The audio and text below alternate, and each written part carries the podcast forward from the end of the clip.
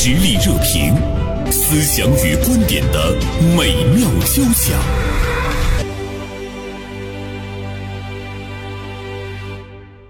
啊，昨天呢，我们似乎是对今天的节目做了一个预告啊。我说今天做客我们直播间的是大连晚报名笔视线今天的执笔人李元辰，也会来关注一下我们昨天啊说到的淄博烧烤的这样的一件事情。呃，我们今天来继续聊。那我们今天呢，请来了李秀峰呃，秀峰呢是我们大连晚报做这个社会新闻的记者。秀峰，中午好。听众朋友，大家中午好。元辰，中午好啊，元晨。呃，主持人好，听众朋友们好。大家现在关注这个淄博烧烤，看到它的进展，是不是有一种震撼？淄博烧烤的出圈是实际上是几乎出乎所有人的预料，就是它能火到现在这个程度，而且能火的这么持久。之前在网上看了一组数据，就是呃，淄博全市酒店的预订量，呃，比二零一九年五一的时候，因为二零一九年咱知道是呃。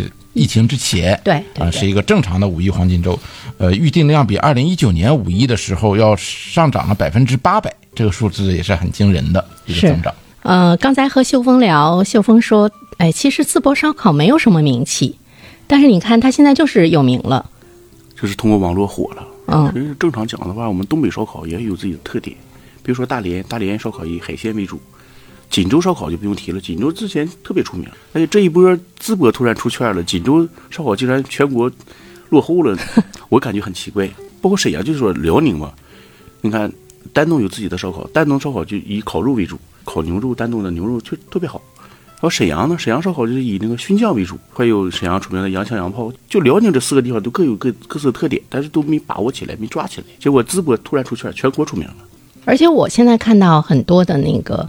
中央级的媒体都在给他助力，像人民网啊。其实这个助力的背后，是不是还是希望我们的这个内需赶紧花钱，也希望能够给包括我们东北在内，能不能有有一个示范的效应啊？其实我们火的话，我们的特点也很多，比如说海鲜、烤鱿鱼、焖子，像全国各地小吃街都有大连烤鱿鱼、大连焖子。嗯，说反而我们没抓起来这个我们自己的名牌元素，把这个抓成点。在这方面还落后一点，但是淄博现在还给了全国很多城市学习的机会，结合自己本地特色发展什么东西。袁生，你觉得我们该学啥？淄博烧烤出圈吧？呃，在食材本身之外，其实有很大的助推因素。现实际上，它是一条呃人文的线路的这样的一个走红，整个城市动用了各种各样的资源，来以这个烧烤为一个。契机来推动这个城市的呃旅游业和餐饮服务业的这样的一个发展，导致了这个火爆一直会这么长久。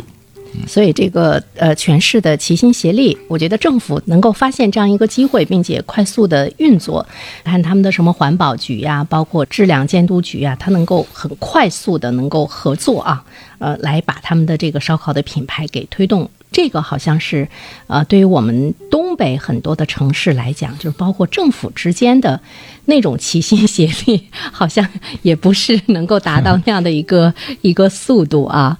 对，就感觉这次淄博是短时间内全市都行动起来，就是为烧烤来服务。是啊，交通部门嗯开高铁嗯，然后旅旅游景点来了拿那个高铁票可以免费欢迎到淄博来，包括马上那个工商部门就说谁也不准缺斤短两。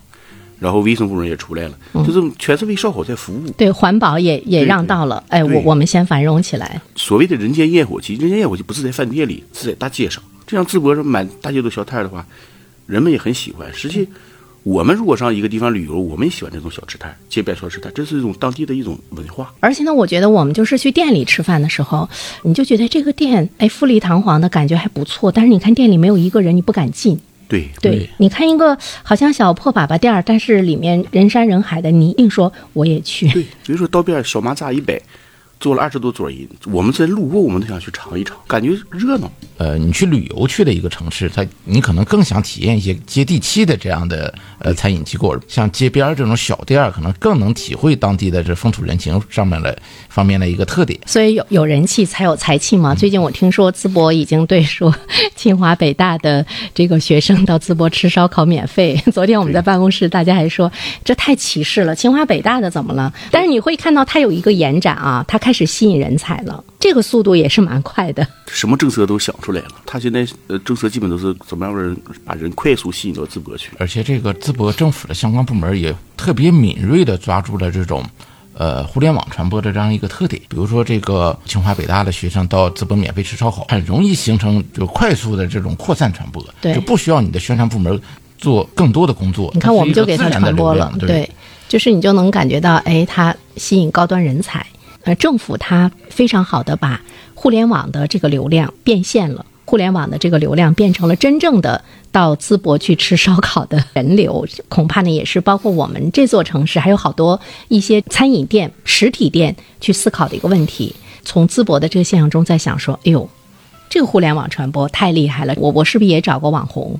我是不是也要传播一下？我我能不能有这样的一个冲击波啊？这个应该是所有开店的人都会去想的吧。所谓的网红探店，这几年比较流行一些，很多商家呀都喜欢找一些网红，让更多的人知道自己。但是网红嘛，现在太多了。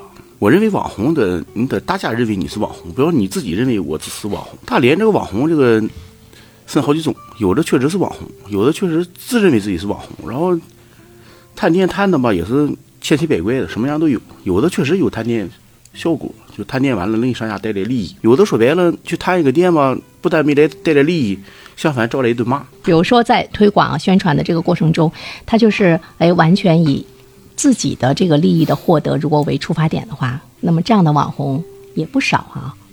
我看到袁晨今天在《名笔视线》中的这篇文章的题目是“当探店成为职业，操守就必不可少”。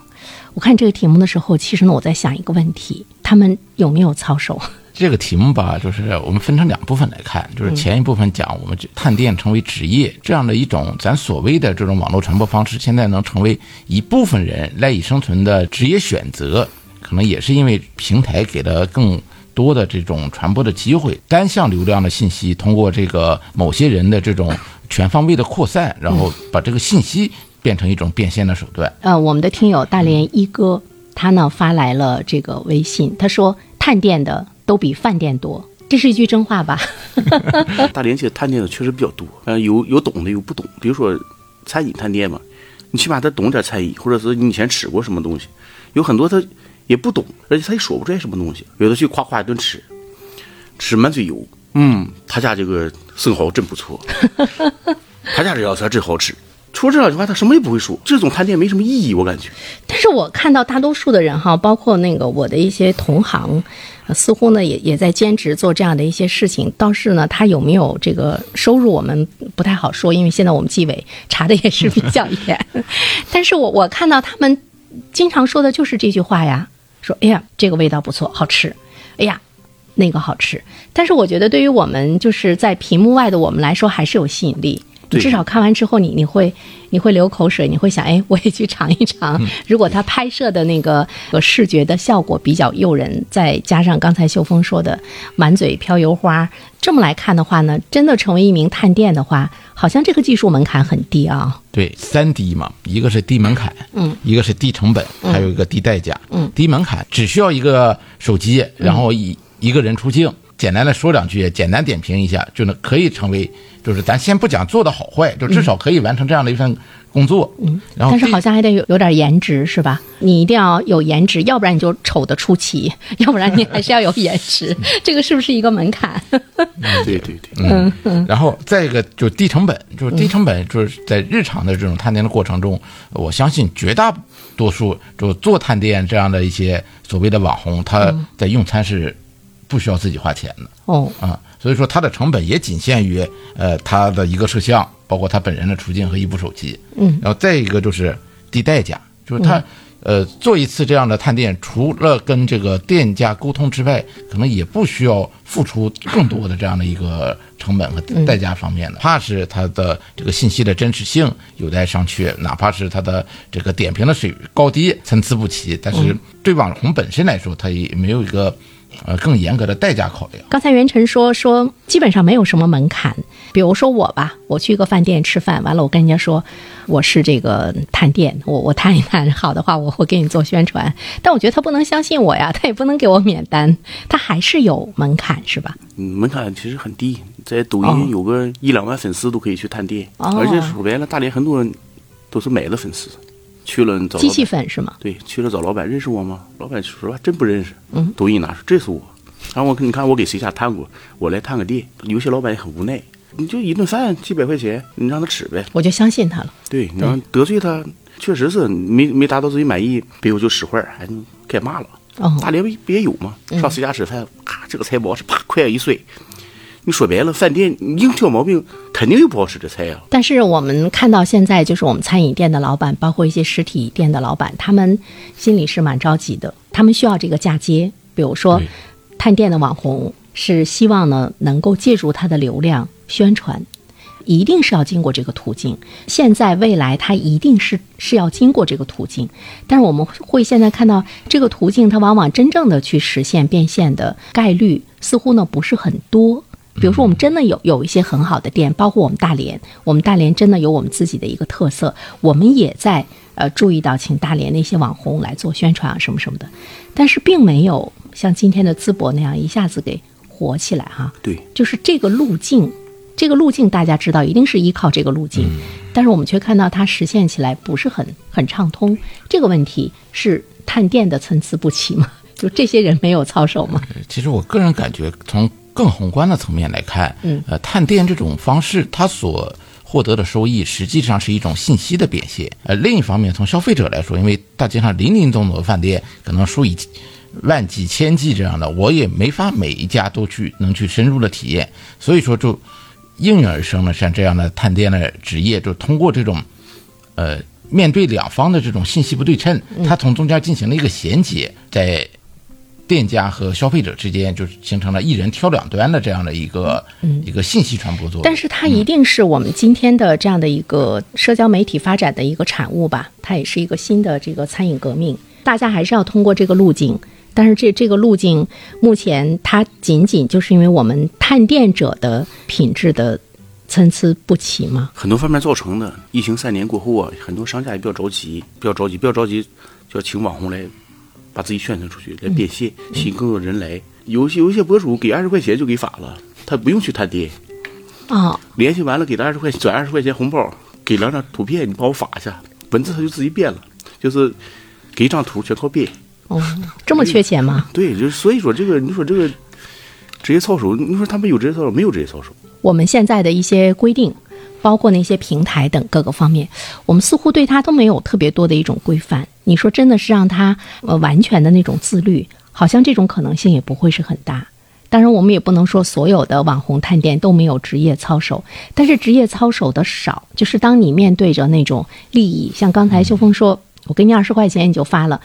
单独的一个二十块钱，你会觉得少。如果一天有一百家给你二十块钱，你都发的话，那它的这个积累效应还是蛮可观的，是吧？这个网红实际上也是分级别的，就是我们叫头部、腰部和尾部。其实头部网红的探店，咱正常讲，它的收费是很高的。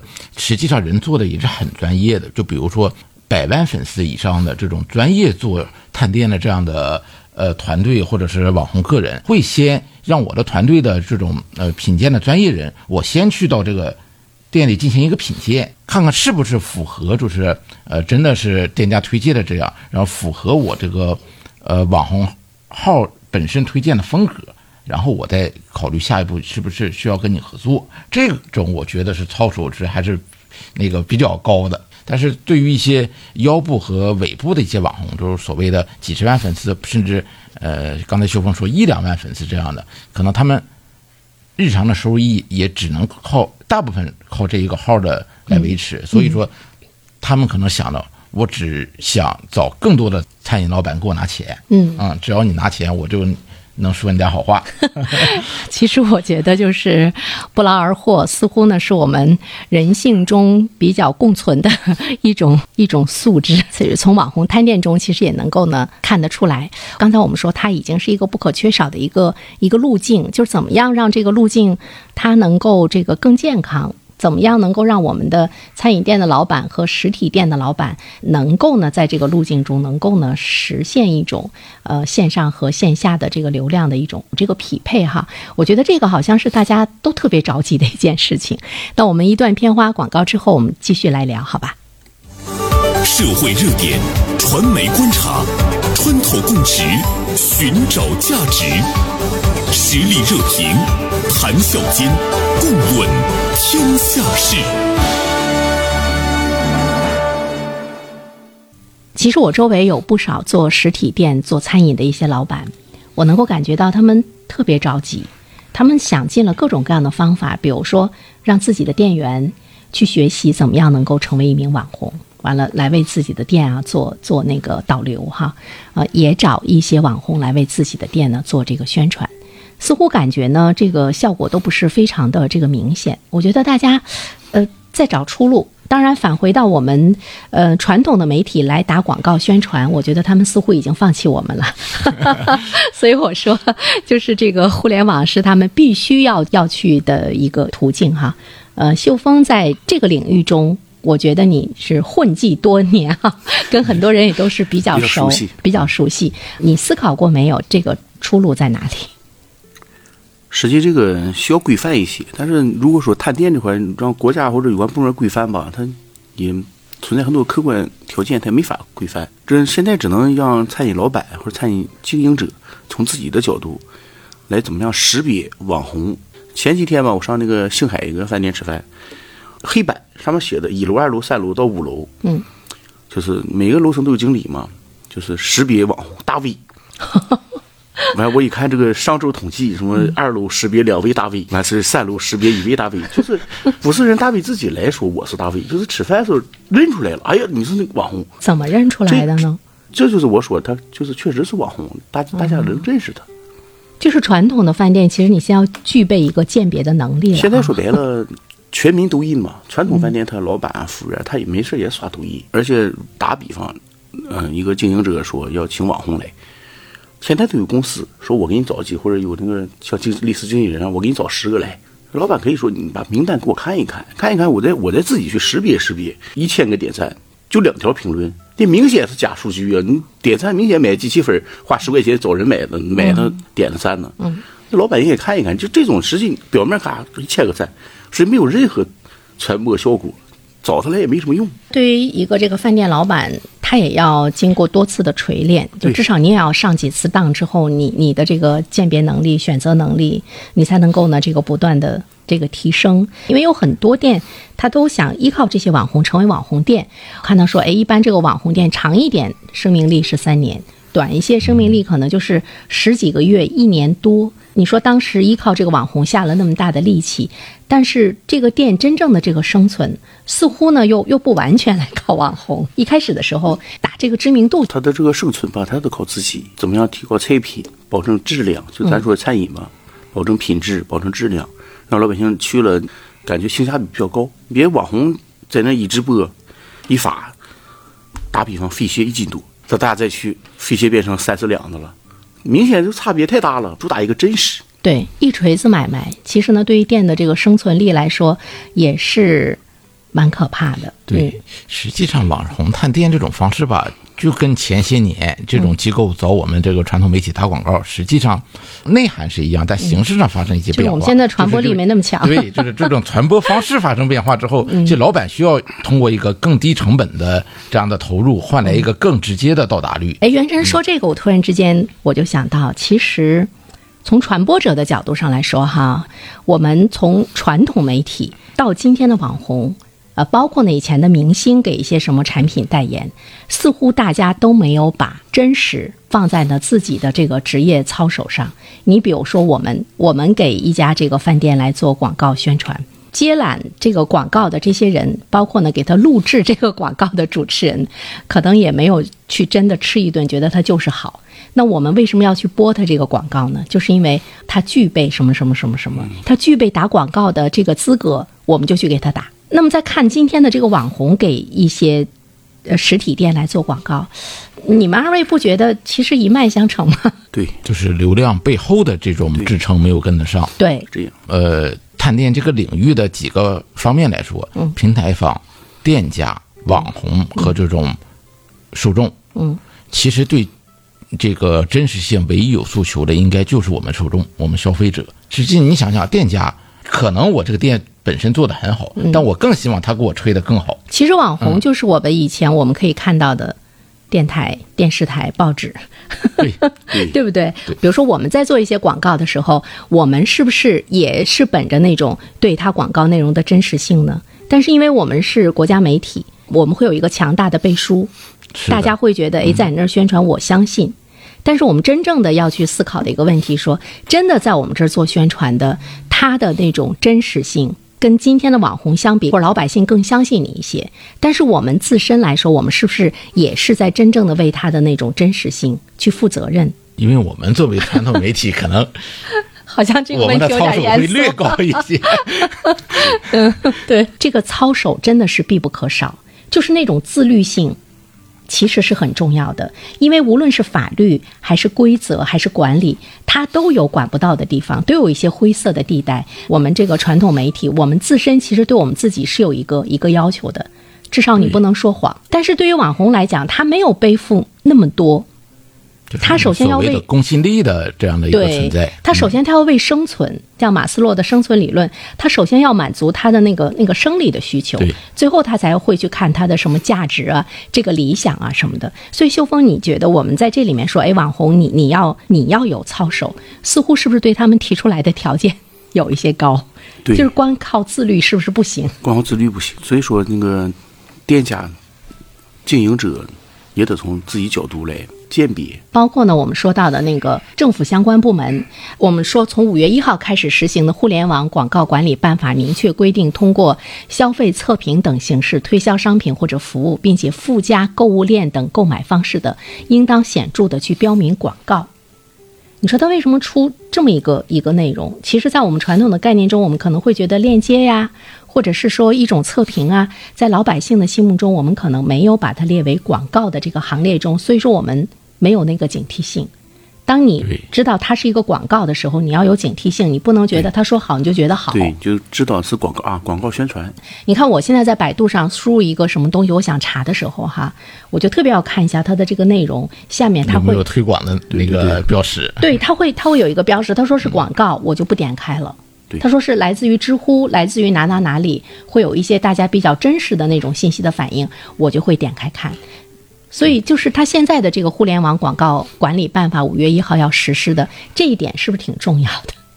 呃，我觉得对公众来说是一个比较。明确的这样的一个鉴别方式，以往这种探店的视频或者是这样的信息发布之后，呃，我们可能更愿意去相信它。但是如果加上显著的这个广告标识之后，我们可能在心里也会有一个相应的自我提示。其实你说这个网红吧，他在很大程度上也是被我们的这个网友呃给他这个铸造成的。如果我们把他宣传的很多的东西，你要仔细的去思考一下，其实他是拿钱的，它是一个广告内容。那网友的这个理性。它也会让网红良莠不齐的这样的一个现象，在未来来说的话呢，会出现真正的优质的这样的一个一个网红的这样一个品牌。对，这个网络上形形色色，什么人都有。有的网友喜欢正能量的，但有的就网友就喜欢那种没素质的。所以说，规范也很重要。这种规范的话，我觉得对于商家来讲也很重要。比如说，对于商家来说，他是真正的想找一个真正的那种大牌的那样的网红，他才能够带来实实在在的这样一个流量，大家才能够相信他说的。即便知道是广告，但是也会觉得他的那个真实性，就像在传统媒体打广告一样，就是即便我知道你是广告，但是呢，你出现了问题，我来找你电台、找你电视台打官司，对吧？那老百姓其实他会底气会更足一些，他会比去找那个个体店打官司他会更足一些，他会觉得你电台呀，你你怎么能对这么干事儿？我看你宣传的，你怎么可能会因为这样一个广告把你自己给毁了？就这样，规范从自身做起嘛。但是呢，我们刚才也说说，哎呀，现在真的是，真的是把我们传统媒体都给丢掉了吗？秀峰、袁晨，其实也没有，就我们传统媒体说白了，我们的职业素养、我们的职业道德还是很高的。如果现在谁找我们做广告，就我们现在会去查他资质啦，很多东西手续的齐全呢，是对。其实我们是有门槛，对。但是对于网红来讲的话呢，他可能不会去看啊，好吃，哪怕是地沟油，他也觉得啊好吃。那么就是这个门槛，它跟传统媒体比的话是没有的。对，就是咱刚才说的公信力，就传统媒体的公信力是一直都在的。嗯，但是我们传统媒体真的，我们觉得其实我们也可以用互联网这样的一些手段来拓展。我们似乎在这一方面，就是我们还有一些约束，有一些门槛。个人可以注册抖音，他们跟我们比，他们不需要门槛。但是因为它的这个传播的途径的这个力量，还有方便的程度，对，所以说呢，它的这个效果就是它放大了 n 次倍。你比如说我们今天这期节目，那只有你打开收音机，你在听，你在车上正好在听一零三三，哎，你能够听到这个传播。但是呢，对互联网的信息的话，他拿起手机随时翻阅，有一些信息就会随时的在他身边出现，这就是传播路径的这样一个不同。一个传播的便捷度，一个传播的广度。对，就是咱说传统媒体，你说像人民日报，可能一天的发行量可能也就千万左右。那一个大的网红的视频端呢，可能他的呃粉丝数五千万、六千万以上。所以说，这种传播的广度，包括这种快速到达的，你拿开。